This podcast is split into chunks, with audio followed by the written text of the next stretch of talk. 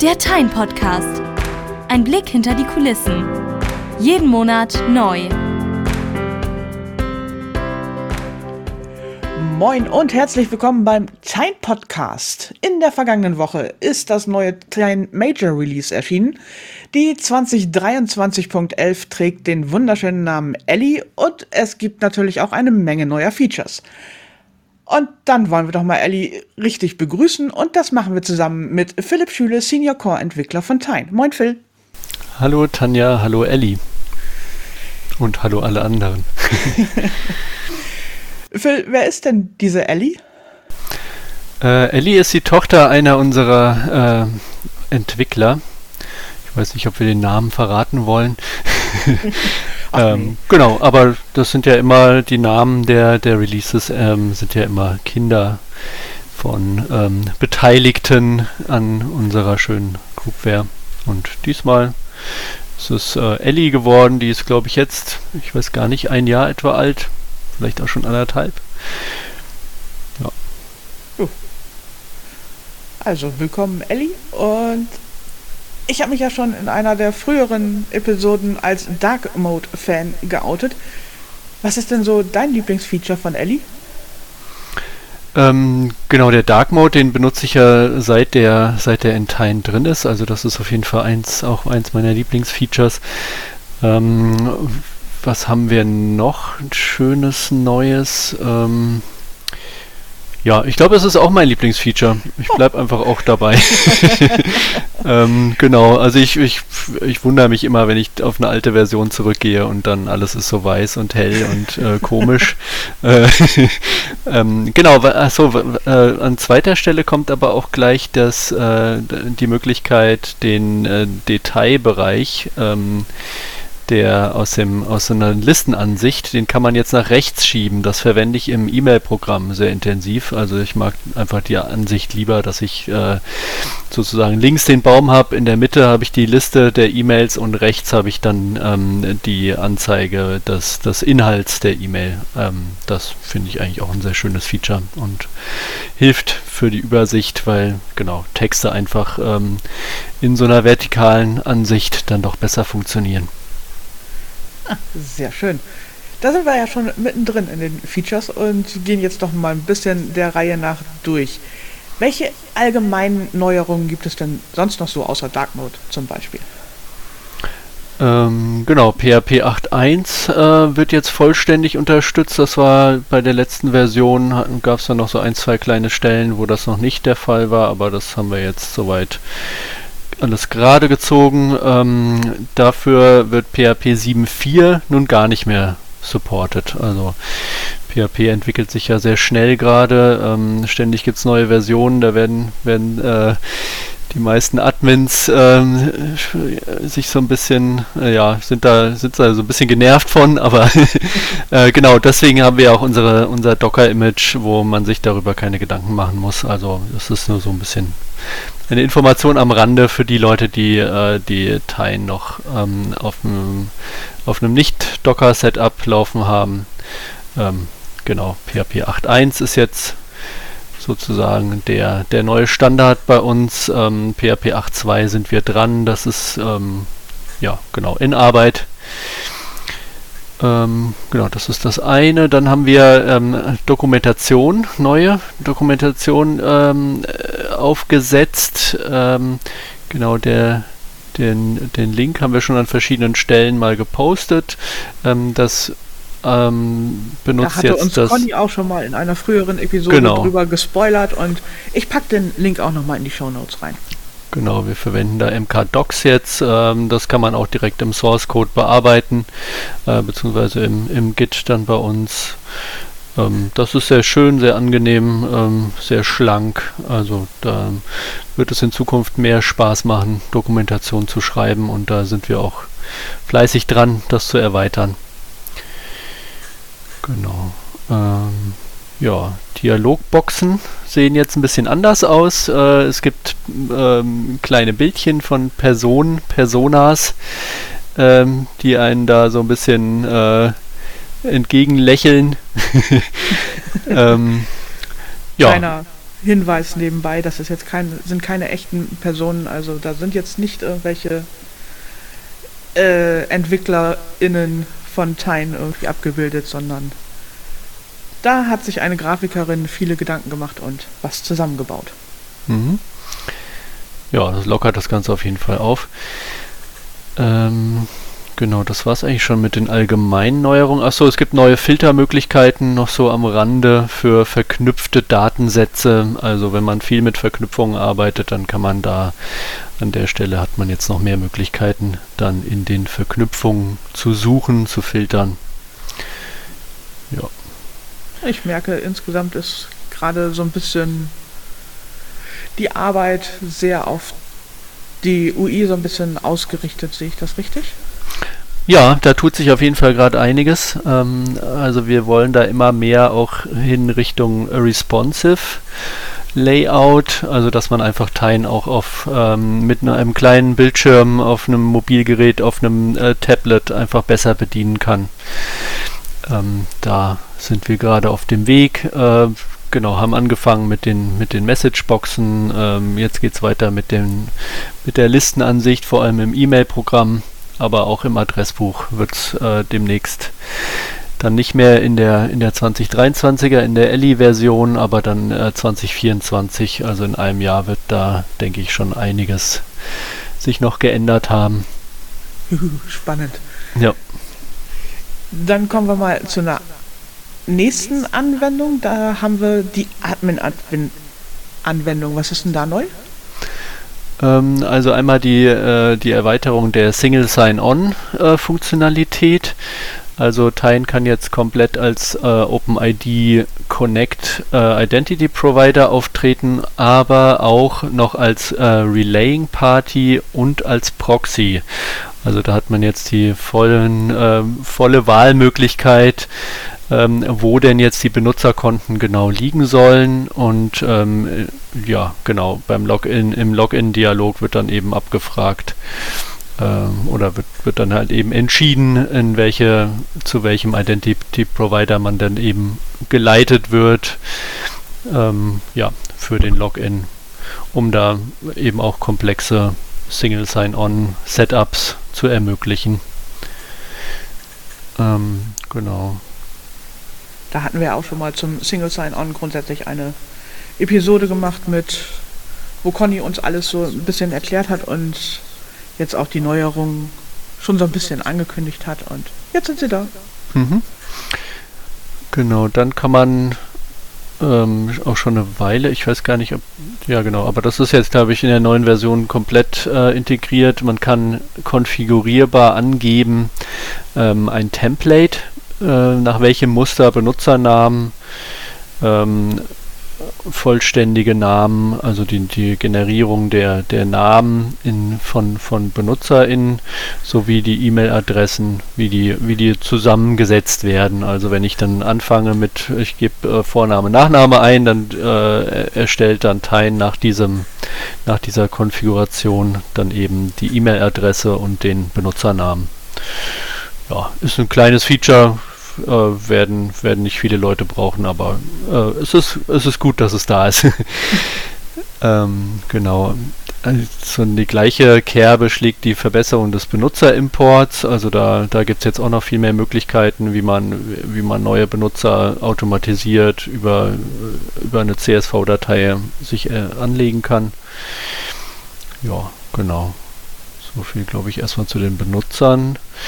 Dann ähm, gibt es im, äh, im Scheduler, also das ist ja der äh, sozusagen der, der Job, der da im Hintergrund läuft und der zu bestimmten Tages- und Nachtzeiten oder einmal wöchentlich dann, dann bestimmte Aufträge ausführen soll.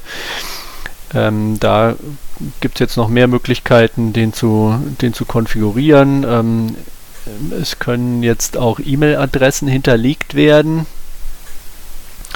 ähm, wo dann der, der Scheduler dann eben seine, seine Nachricht hinschreiben soll. Ähm, also dann kann man da direkt schauen, ob das alles geklappt hat oder nicht. Und äh, auch die Rechnungs, die, die automatische Rechnungserstellung zum Beispiel, die ist jetzt auch in den Scheduler gewandert. Also der wird dann auch, da braucht man nicht jetzt noch einen extra Cron-Job. Das war früher, musste man dann einen Cron-Job auf dem Server definieren, der dann eben die, die, den Teilen-Befehl dann auf der Kommandozeile ausgeführt hat. Das ist jetzt nicht mehr nötig, das ist auch über den Scheduler geregelt. Ja, so viel glaube ich erstmal zu Admin. Ach nee, es gibt noch mehr. Es gibt sogar noch mehr. Äh, es gibt ähm, für, für gut, das, den Masterzugang zu den IMAP-Konten. Das ist, ja, das ist so ein bisschen hybrid. Das geht eigentlich eher in die E-Mail-Anwendung, aber ich kann jetzt, wenn ich ähm, auf, in der Konfiguration kann man ja hinterlegen, ich möchte für einen anderen Benutzer mich anmelden oder als ein anderer Benutzer, als eine andere Benutzerin ähm, sozusagen in die Rolle dieser Person hineinschlüpfen, dann konnte ich, also das ist vor allem interessant für die, für die Support-Mitarbeitenden, dass sie eben Probleme nachvollziehen können, dann eben als dieser Benutzer. Ähm, genau, und da war früher noch nicht möglich, auch die E-Mail, die E-Mail-Funktionalität zu prüfen. Und das ist jetzt, das geht jetzt. Also ich kann jetzt äh, für eine Benutzerin zum Beispiel ähm, in deren E-Mail-Postfach reinschauen und kann mir da die E-Mails anschauen. Und genau, das ist jetzt ein neues Feature, kann ich konfigurieren und dann eben entsprechend abrufen. Ich glaube, das wird viele Admins freuen, weil gerade bei, mit E-Mail-Konten oder IMAP-Konten dann speziell gibt es da ja häufiger mal mhm. ein paar User-Probleme. Genau, und dann ähm, hat der Admin noch die Möglichkeit, ein, ein Rate-Limit einzustellen ähm, für bestimmte ähm, Zugriffe, für bestimmte API APIs. Ähm, ja, wird jetzt vermutlich nicht häufig gebraucht, aber ähm, ja, falls, ja, also wir hatten das, wir hatten den, den einen Fall so als Beispiel, hatte eine Benutzerin hatte immer gerne sehr viele Tabs in Teilen offen.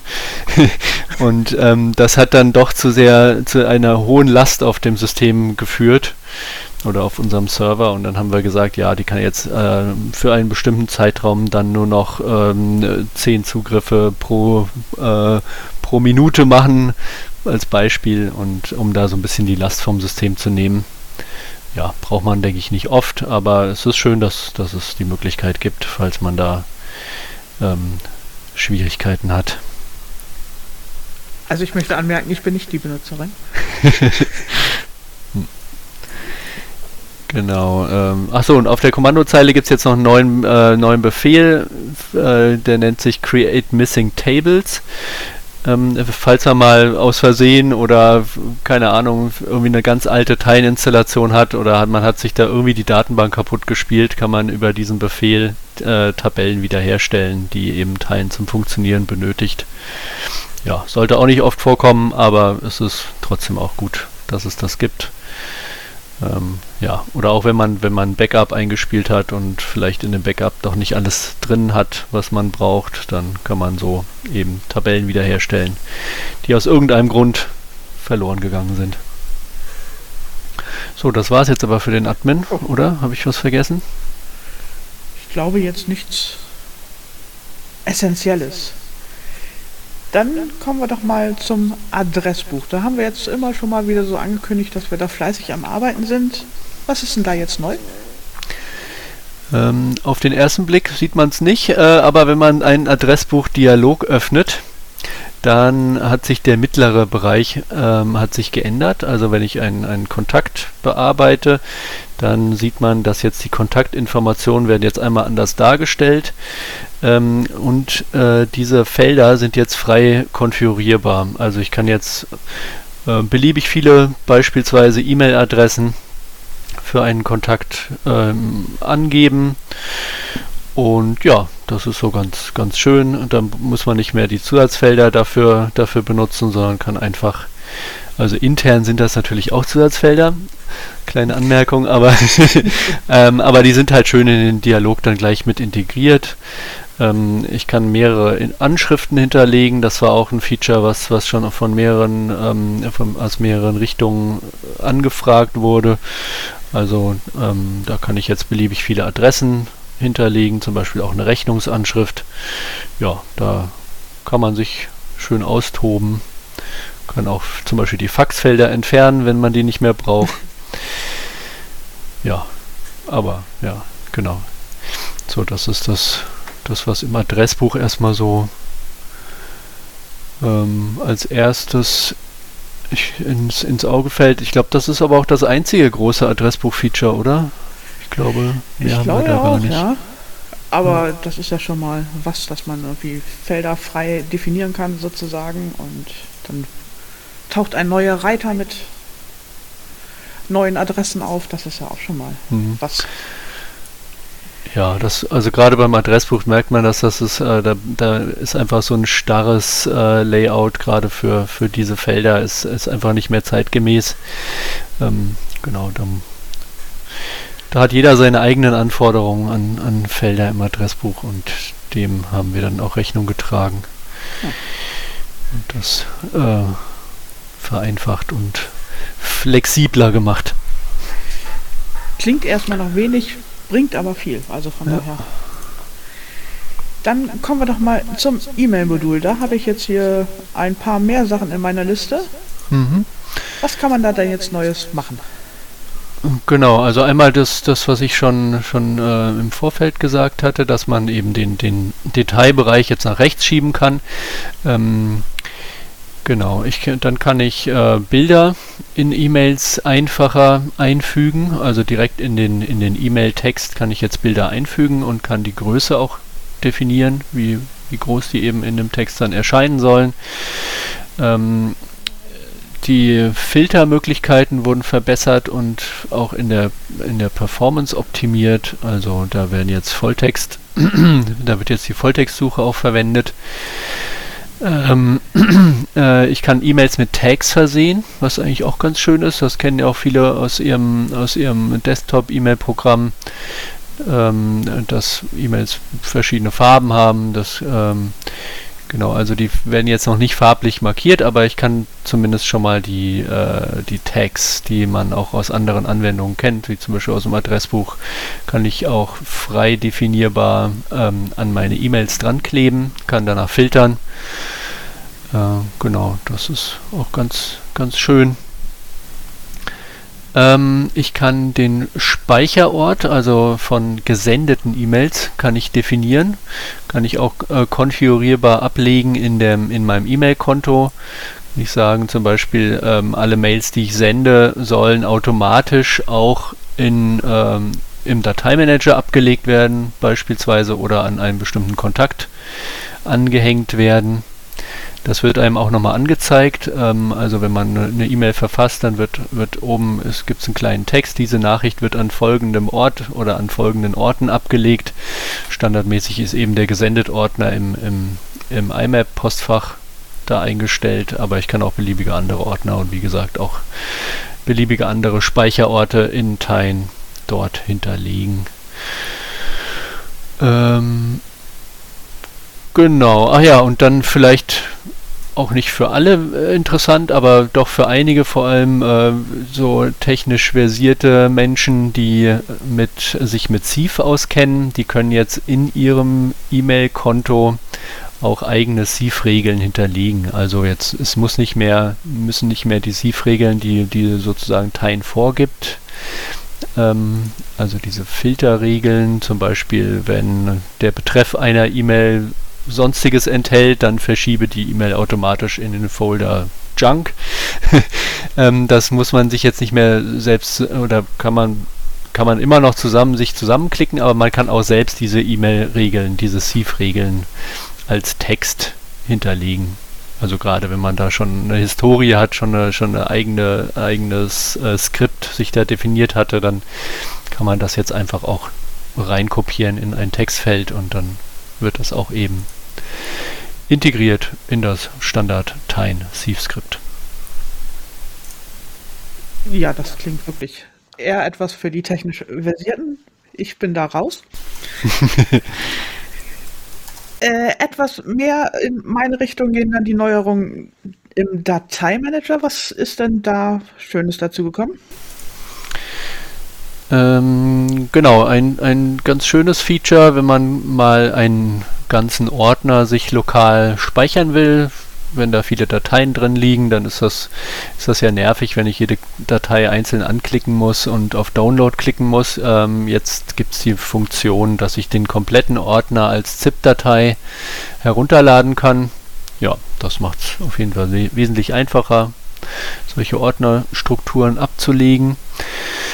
Ähm, ein weiteres Feature, was, was auch so für die Usability sehr angenehm ist, dass ich jetzt meine Favoriten, die ich im Dateimanager definiert habe, die habe ich jetzt auch in ähm, diesen Pop-up-Fenstern, wenn es darum geht, zum Beispiel ein, eine E-Mail im Dateimanager abzulegen. Ähm, da war vorher gab es äh, da die Favoriten noch nicht, aber mittlerweile kann ich die Favoriten dort auch verwenden um damit eben schneller an die richtige Stelle zu kommen. Sonst musste man immer den ganzen Ordnerbaum äh, mühsam aufklappen. Wenn der eine tiefe Struktur hat, dann ist das natürlich ein bisschen nervig und die Favoriten sollen das einem ja erleichtern. Das ist ja wie, wie so eine Art Bookmark. Ich kann mir, kann mir dann einen Ordner in beliebiger Tiefe, kann ich mir merken als Favorit und dann kann ich dann direkt darauf zugreifen. Ich ahne, das wird etwas sein, was ich sehr häufig nutzen werde. Mhm.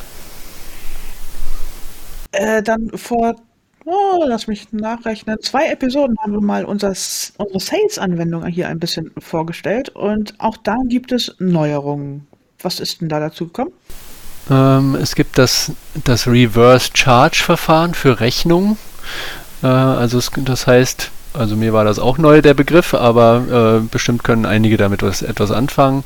Ähm, das heißt, es können ähm, Rechnungen mit Umkehrung der Steuerschuldnerschaft erstellt werden. Ähm, ja, was genau das bedeutet, keine Ahnung. aber ähm, genau, das kann eingestellt werden pro Kunde, aber auch für einzelne Rechnungsbelege. Ich glaube, das hat etwas damit zu tun, wenn zum Beispiel Bestellungen aus dem Ausland, aus dem europäischen Ausland oder wie auch immer mhm. äh, auftauchen, weil man dann zum Beispiel keine Mehrwertsteuer in dem Augenblick berechnen muss, sondern äh, das übernimmt dann sozusagen der Rechnungsempfänger selber, dass der das mit seinem Steuer- oder Finanzamt ah, abrechnen alles muss. klar. Gut, also für, für die Leute, die international unterwegs sind, wahrscheinlich ein Feature. Genau. Ähm, genau, äh, weiterhin können bei den Produkten, da hatten wir in der letzten Version, gab es ja schon die große Änderung, dass, dass man in Produkten jetzt, dass Produkte mehrsprachig sein können. Mittlerweile können Produkte auch äh, mehrere Preistypen haben, also die Preise können jetzt ähm, netto oder brutto sein. Ja, bestimmt auch für, für einige interessant. Also auch da tut sich was, wird weiterentwickelt. Ähm, weiterhin gibt es noch die Möglichkeit, jetzt wieder für unsere ähm, deutschen Anwender.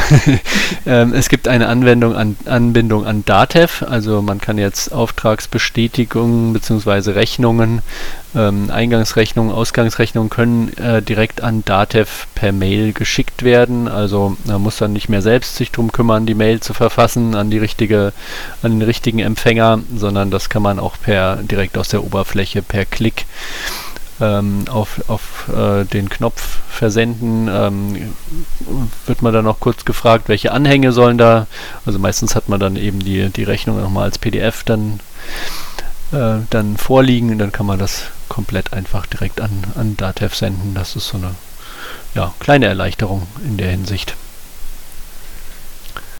So, ich erinnere mich, vor einem Jahr hatten wir ein Zombie-Modul, nämlich die Projekte, die plötzlich wieder auftauchten. Und jetzt sind viele neue Neuerungen im Aufgabenmodul dazu gekommen, das ja eigentlich auch schon so, so ein bisschen, naja, sagen wir, vernachlässigt wurde. Also wir haben es jetzt wieder ein bisschen hervorgeholt und es hat viel Liebe bekommen und viele Neuerungen. Welche denn? Mhm, genau, jetzt macht es äh, langsam auch wieder Sinn, die Aufgaben überhaupt zu verwenden, ähm, weil ich jetzt hier ähm, einmal die Möglichkeit habe, ähm, Mitarbeitende, also Collaborators, äh, zu definieren, die eben ähm, an einer Aufgabe dann, dann mit, mit, mitwirken. Ähm, da kann man auch an Delegation denken, also und weitere Filtermöglichkeiten ähm, bieten sich da an. Ähm, ich kann Abhängigkeiten definieren zu anderen Aufgaben, also genau diese Aufgabe hängt von der von einer weiteren Aufgabe ab, ähm, kann damit Hierarchien definieren. Ja, was was äh, außerdem kann man sich in der Oberfläche jetzt auch anzeigen lassen oder man bekommt angezeigt, wenn die Aufgabe zum Beispiel zu einem Projekt oder einem Lied gehört. Dann kann ich da direkt ähm, über die Listenansicht steht dann da, äh, gehört zu Projekt XY, klicke ich drauf, dann lande ich direkt in dem Projekt. Ja, das vereinfacht dann doch auch die, äh, die Übersicht, ähm, zu, welchen Aufga äh, zu welchen Projekten Aufgaben gehören. Ähm, genau, wenn ich, wenn ich Aufgaben importieren möchte, dann habe ich jetzt auch die Möglichkeit, Alarme zu hinterlegen. Also das ging vorher noch nicht. Also ich konnte nur äh, sozusagen Aufgaben, äh, Prioritäten, Texte, Verantwortlichkeiten konnte ich importieren, aber noch nicht ähm, konkrete Alarmdefinitionen. Also äh, erinnere mich einen Tag, bevor die Aufgabe fällig wird zum Beispiel, kann ich jetzt auch in diese Importe mit reinpacken ja, einfach nochmal so eine zusätzliche Möglichkeit, da automatisiert dann auch viele Aufgaben schnell ins System reinzubekommen oder zum Beispiel auch Templates. Also ja, genau, das war so der Grund, warum wir das implementiert haben, weil jemand gefragt hatte, kann ich nicht hier, ich habe immer die gleichen Aufgaben ähm, und äh, genau, möchte, dass, dass die eben dann auch en bloc dann abgearbeitet werden und eben aber auch mit, mit der Möglichkeit der Erinnerung an die Fälligkeit dann komplett ins System zu importieren. Ich merke, der Projektmanager und auch die Aufgaben und damit dann auch das CRM-Modul, die werden immer größer und wachsen allmählich zu ordentlichen Anwendungen. Dann kommen wir nochmal zu den Neuerungen im Human Resources Modul. Da gibt es ja auch noch ein, zwei neue Sachen. Mhm. Also einmal haben wir jetzt die, die Feiertagskalender, die werden jetzt ähm, mitgeliefert. Also da muss man sich nicht mehr, nicht mehr selbst drum kümmern, dass, dass die Feiertage ins System kommen. Das wird dann über die Stammdaten verwaltet. Ähm, genau, das ist so eine ganz, ganz angenehme Sache. Da werden zum Beispiel jetzt in Deutschland für die verschiedenen Bundesländer werden da eben die, die Feiertage direkt schon, schon hinterlegt und man kann dann eben auswählen, welchen man davon haben möchte. Darf ich auch sagen, dass ich als Hamburgerin die bayerischen Feiertage gerne hätte? das darfst du sagen, aber ich weiß nicht, ob äh, die Verantwortlichen da auch mitgehen. ja. Ähm, ja, das finde ich auch immer noch ungerecht. Wir können ruhig noch ein paar mehr bekommen. Ähm, ja, genau, das ist das eine. Dann äh, gibt es jetzt noch die, die neue App, den, den Time Tracker, den man sich auf sein Mobilgerät installieren kann, um damit auch direkt Zeiten, Arbeitszeiten, Projektzeiten zu erfassen. Ähm, achso, gehört das eigentlich zum Human Resources? Naja, in entfernten, Indirekt, ja. im entfernten Sinne. Nehmen wir einfach damit rein. Ja. Genau. Ja, mehr fällt mir jetzt gerade nicht ein. Kann gut sein, dass ich im Human Resources noch was vergessen habe, aber das ist auch ähm, einfach äh, noch weiterhin Work in Progress. Da tut sich noch einiges. Ähm, hat ja schon jetzt einen, doch einen ziemlich großen Funktionsumfang bekommen. Ähm, Gerade was auch die die Abwesenheiten angeht. Also da kann man jetzt mittlerweile sehr viel machen. Man kann direkt, ich weiß gar nicht, das hatten wir, glaube ich, schon in der letzten Version drin, aber ähm, vielleicht ist das auch noch jetzt nochmal ein bisschen äh, abgerundet mittlerweile, dass man da eben direkt seine Urlaube über, die, ähm, über das Zeiterfassungsmodul dann auch ähm, die Urlaube beantragen kann. Genau, das ist so ganz, ganz schön. Gut, dann frage ich dich natürlich nach der 2024.11. Was können wir denn so fürs kommende Jahr erwarten? Woran arbeitet ihr jetzt schon? Was sind eure Projekte? Ähm, Gute Frage.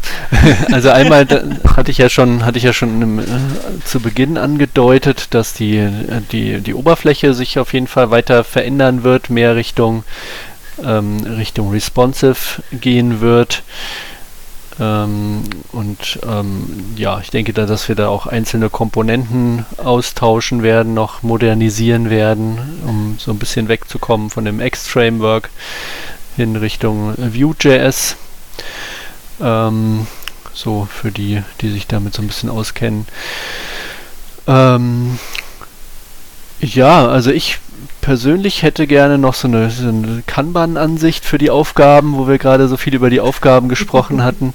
Ähm, da kann ich allerdings nicht versprechen, dass das wirklich umgesetzt wird jetzt für die nächste Version schon, aber das wäre wirklich eine nette Sache. Ähm, da freue ich mich drauf, wenn das dann kommt. Ähm, was haben wir noch? Gut, die DSGVO-Anwendung, äh, die kennen ja schon einige. Ähm, das wird auch noch äh, in Richtung Newsletter-Funktionalität noch erweitert werden. Ähm, dass wir da eben noch mehr Möglichkeiten haben, aus Teilen heraus Newsletter zu schreiben, beziehungsweise Mailings eben dann auch mit, mit entsprechenden Templates, ähm, aber dann auch mit Integration in die DSGVO Applikation, dass man eben da definieren kann, wer möchte überhaupt, wer darf, wer will, wer will nicht, bei wem darf ich keine Mails schreiben, genau, wer hat seine Zustimmung erteilt. Solche Dinge können dann hinterlegt werden. Ja, was haben wir noch in der Pipeline?